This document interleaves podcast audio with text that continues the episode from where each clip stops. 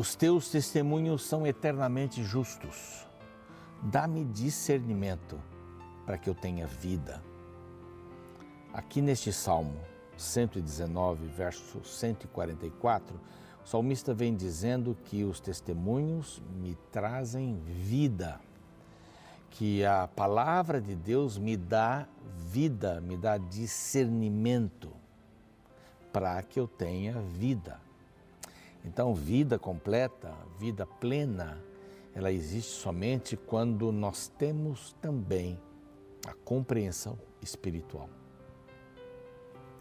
Vida intelectual, vida emocional, cuidado físico, mas temos o cuidado espiritual também, que está como base de todos os relacionamentos humanos e as situações da nossa vida. Esta é a palavra de Deus e este é o programa Reavivados por Sua Palavra.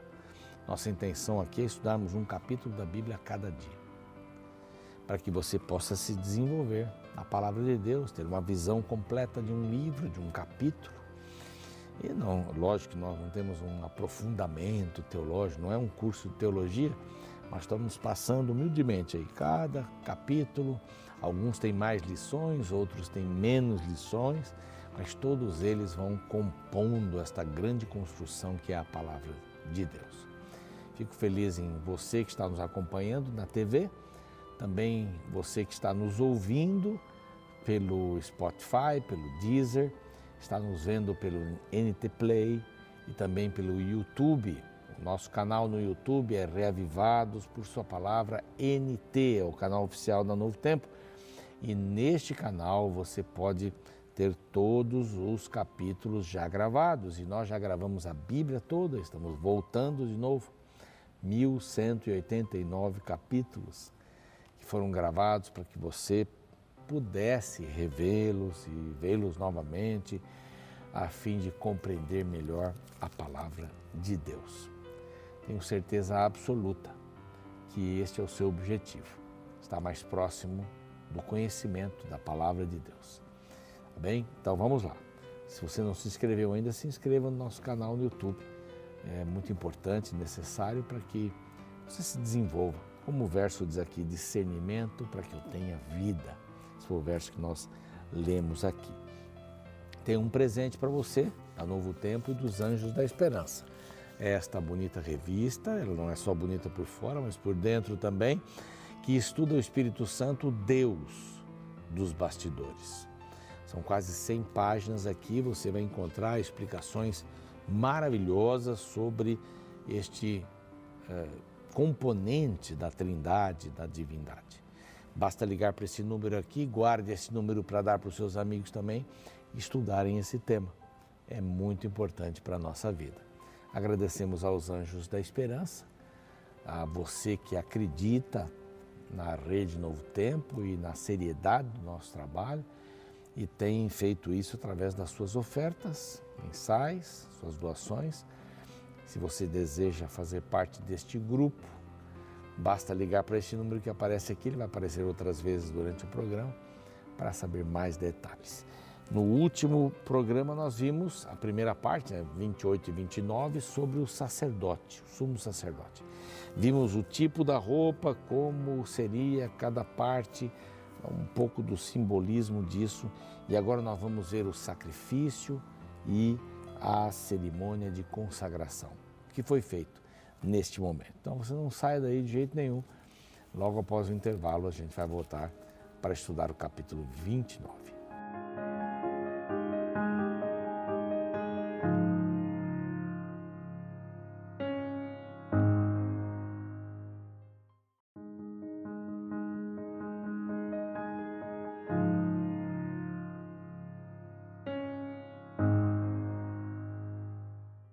Estamos de volta com o programa Reavivados por Sua Palavra, aqui da TV Novo Tempo. E o convite para que você não deixe de estudar a Bíblia todos os dias.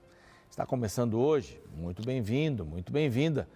Então vamos começar um processo de colocar a palavra diante dos nossos olhos cada dia. Você acorda, arruma a cama, estuda a palavra e sai para ser Jesus para as pessoas. Combinado? Ótimo. Então vamos lá. Já vimos as roupas é, do sumo sacerdote, cada detalhe, cada lugar e etc. Agora nós vamos ver um pouquinho sobre o sacrifício e a cerimônia de consagração. Capítulo 28, capítulo 29, vamos falar sobre o sacerdote, especialmente né, o sumo sacerdote. Então, isto é o que lhe farás para os consagrar, a fim de que me oficiem como sacerdotes, tomam um novilho e dois carneiros sem defeito, pães asmos e bolos asmos, amassados com azeite, e as obreias asmas untadas com azeite e flor de farinha. Essas obreias eram tortas finas, assim, bem fininhas. E flor de farinha de trigo os farás. Porás num cesto, e no cesto os trarás, trarás também o novilho, os dois cordeiros. Então, o início da atividade dos uh, sacerdotes, do sumo sacerdote. Eles tinham que ter bem em mente que não era um trabalho deles que estava sendo realizado ali, mas era um trabalho de Deus e divino. Eles estariam ocupando, é, tipicamente, né, a função de Cristo, que morreria na cruz do Calvário, depois subiria para os céus e seria então o sumo sacerdote ali. É, tipificamente eles estavam é, mostrando isso. Eles tinham que ter a melhor forma para exemplificar isso diante de todos. A roupa já tinha todo o seu significado. Carregar Israel aqui, carregar Israel no coração, entender as diferenças, as diferentes pedras ali, as diferenças entre as pessoas, todos podem fazer parte do reino de Deus, todos indistintamente são convidados para fazerem parte do povo de Deus. Então aqui, é, verso, verso 20, é, aliás, 29, verso 4. Então farás que Arão e seus filhos se cheguem à porta da tenda da congregação e os lavarás com água. Então já estamos aí perto da bacia. Né, vamos dar uma olhadinha no desenho que a gente tem aqui. Agradecemos aí a, a, a torre de vigia, um desenho maravilhoso isso daqui. Então, estão vendo aqui o 20 é a bacia, se der para dar um zoom, tudo bem. Essa é a bacia onde o sacerdote seria lavado. E essa água era trocada, era uma água fresca, era trocada constantemente. Era de bronze, a gente vai ver mais para frente aqui, mas eu já estou dando um spoilerzinho. Era de bronze como espelho de mulher, para que todos se vissem ali é? e se lavassem, vissem como eram e esperavam receber a purificação através da água que estava ali nesta grande bacia. Depois diz aqui, verso 5: Tomarás as vestes e vestirás Arão da túnica, das sobrepeles, da estola, do eh, estola sacerdotal, do peitoral, e o cingirás com o cinto de obra esmerada da estola sacerdotal. Depois ele coloca a mitra, cobre a cabeça né, e sobre a mitra a coroa sagrada, com uma inscrição, não é? Santidade ao Senhor. Então, primeiro passo, são lavados. Segundo passo, são vestidos. Terceiro passo, então, tomarás o óleo da unção. Então, são ungidos. O óleo da unção e lhe derramarás sobre a cabeça, assim o ungirás. Olha que beleza, está falando de Arão por enquanto. Então, é, farás depois que se cheguem aos filhos, os filhos de Arão, e os vestirás de túnicas, os outros sacerdotes, então, depois do sumo sacerdote. E os cingirás com um cinto, Arão e seus filhos, e lhes atarás as tiaras, é o que eles tinham na cabeça, para que tenham o sacerdote por estatuto perpétuo consagrarás Arão e seu filho, seus filhos. Então, primeiro, são lavados. Segundo, são vestidos. Depois são ungidos, não é? Com o óleo da unção. E lá no verso 4 a gente encontra que fará chegar o novilho diante da tenda da congregação. Aí a gente já vai para o altar, né? E, e Arão e seus filhos porão a mão sobre a cabeça dele, vão confessar os seus pecados. É ali o momento de imolar este símbolo de Jesus. Embora os sacerdotes ocupassem uma função especial, eles também dependiam do sangue de Cristo para a salvação. Eles não estavam isentos disso, não estavam. Bom, então Aqui vem, vem vários detalhes de como era feito, né? Imolarás o um novilho perante o Senhor à porta da tenda da congregação e porás com o teu dedo sobre os chifres do altar o restante do sangue, derramá-lo-ás à base do altar. Então, aquilo tudo corria para um lugar. É? Havia aqueles quatro chifres ali ao redor do altar. Vão queimá-lo. Mas a carne do novilho, a pele, Assim, vamos ver o verso 13.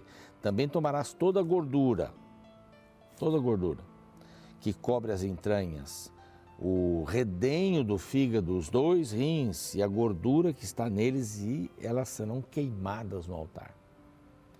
Elas não podem nem ser comidas, elas devem ser queimadas. A gordura tem que ser queimada. Essa é a palavra aqui da Bíblia.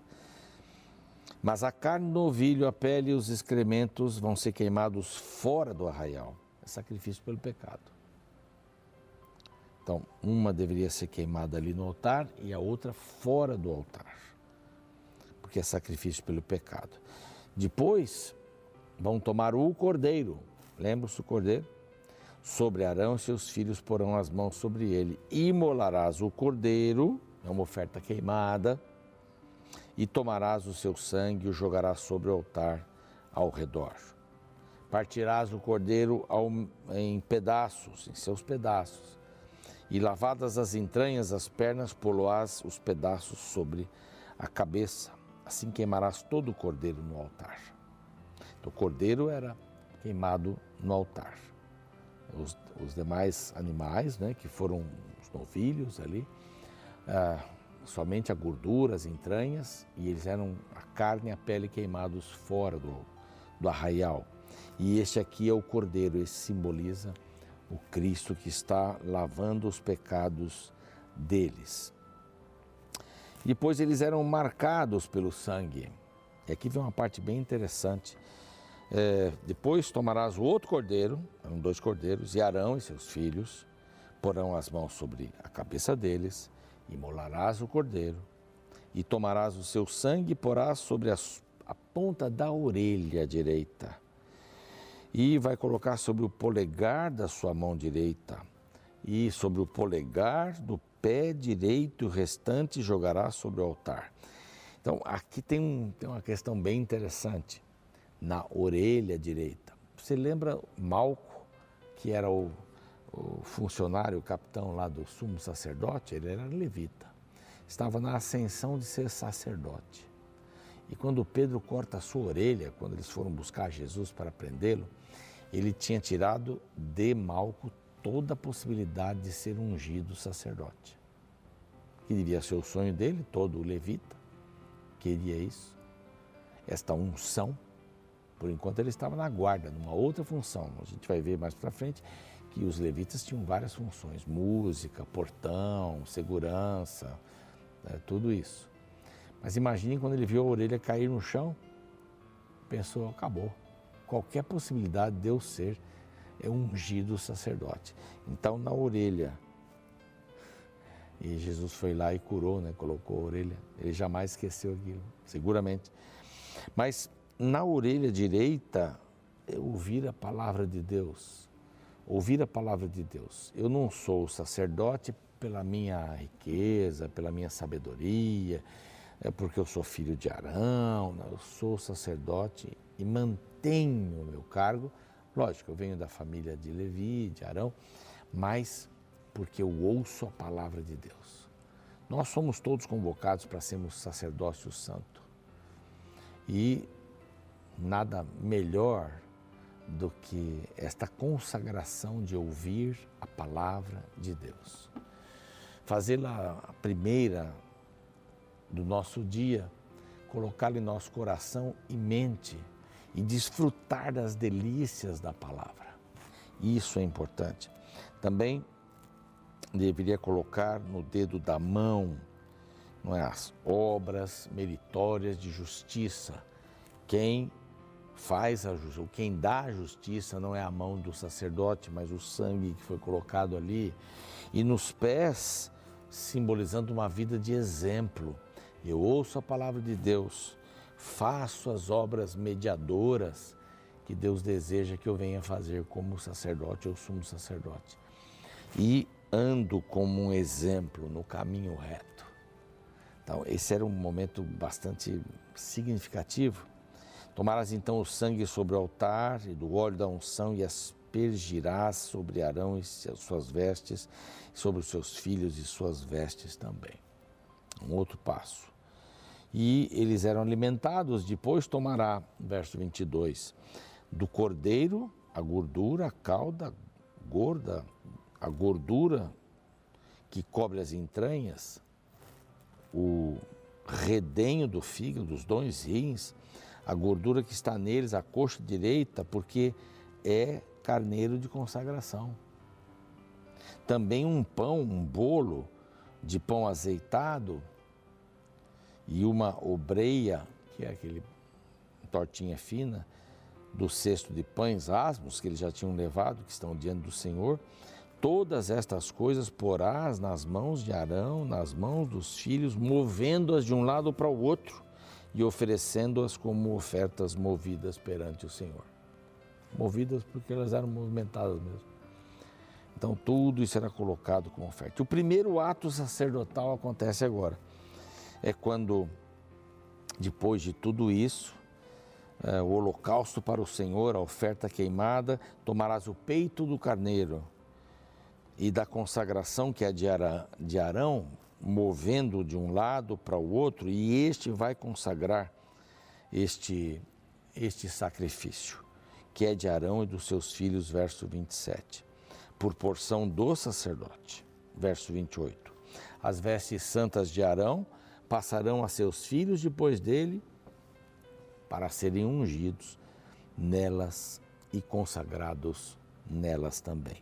Sete dias as vestirá o filho que for sacerdote em seu lugar. Então é o sumo sacerdote. Então aqui vem o processo. Tomará o cordeiro da consagração. Então aí vem todo mais um processo aqui eh, dessa consagração do filho que seria ou ficaria no lugar de Arão. Assim, pois, farás Arão e seus filhos, por sete dias os consagrará. Lembrando que tudo isso Davi está, Davi não, Moisés estava ouvindo lá em cima da montanha nos 40 dias que ele ficou ali. Estava ouvindo e anotando. Sete dias farás a expiação, e a partir daí os sacerdotes deveriam trabalhar diariamente. Isto é o que oferecerás sobre o altar: dois cordeiros de um ano, cada dia continuamente. Então, o sacerdote tinha uma função contínua do santuário, por eles e tinha uma função contínua de atender o povo e receber as ofertas. E havia vários tipos de ofertas, a gente vai ver por aí. Bom, tudo isso daí falado, o verso 45 encerra dizendo assim: Habitarei no meio dos filhos de Israel e serei o seu Deus. E saberão que eu sou o Senhor, verso 46, seu Deus, que os tirou da terra do Egito para habitar no meio deles. Eu sou o Senhor, seu Deus mais uma promessa cumprida: vou habitar no meio deles. Através da figura do sumo sacerdote e do trabalho dele, através da figura do sacerdote e do trabalho deles, através do tabernáculo, da bacia de limpeza, do altar de sacrifício. Tudo isso apontar para Jesus como nosso Salvador. Vou salvá-los desta maneira, é a sombra daquilo que vai acontecer. Um dia eu venho, isso tudo vai terminar. Aqui então Moisés vai anotando tudo isso. Próximo capítulo a gente vai falar sobre o altar de incenso, né? Parece que pulou esse assunto, não, ele vem agora aqui com um propósito especial. Vamos orar? Pai querido, pedimos a tua bênção. Entendamos, Senhor, que a consagração não é só devida ao sumo sacerdote, mas a todos nós. Devemos nos lavar com o sangue de Jesus Cristo devemos nos purificar na crença e na esperança de que a tua palavra tem o melhor para o nosso dia a dia, para as nossas decisões. Dá-nos esta certeza, em nome de Jesus. Amém. Fico por aqui, o programa continua e amanhã é o capítulo 30. Não perca, hein? Vou estar esperando você. Uma canção muito conhecida que eu ouvia na minha infância dizia: Cuidado, olhinho que vê. O Salvador do céu está olhando para você. Cuidado, olhinho o que vê. Cuidado, boquinha o que fala. O Salvador do céu está olhando para você. Cuidado, boquinha o que fala. Cuidado, mãozinha no que pega. O Salvador do céu está olhando para você. Cuidado, mãozinha no que pega. Cuidado, pezinho onde pisa. O Salvador do céu está olhando para você. Cuidado, pezinho onde pisa. Embora pareça simples, esta canção nos lembra do aspecto prático da religião que deve impactar o comportamento no dia a dia. O que eu vejo, o que eu falo, o que eu uso e onde vou, tudo deve ser coerente com a religião que eu professo. Esta é uma verdade expressa no capítulo 29 do livro de Êxodo, no contexto da santificação dos sacerdotes.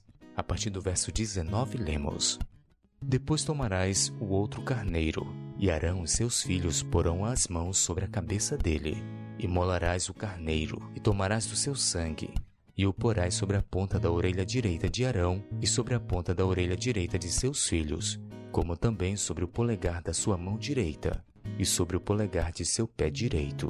O restante do sangue jogarás sobre o altar ao redor. Interessante que a cerimônia envolvia a consagração de três partes do corpo: a cabeça, as mãos e os pés. Ou seja, ser santificado significava ter a mente, as ações e o destino purificados e dedicados a Deus. E sabe, a mesma santificação dos sacerdotes do passado é esperada por Deus para seus filhos no presente. Nós somos o sacerdócio real em nossos dias e de igual forma, Deus precisa de seguidores que almejam ter a mente purificada, as mãos consagradas e os pés santificados. Você tem este desejo? Então cuide com o que você vê, escuta, toca e por onde anda. Afinal, os olhos de Deus acompanham cada etapa de sua vida.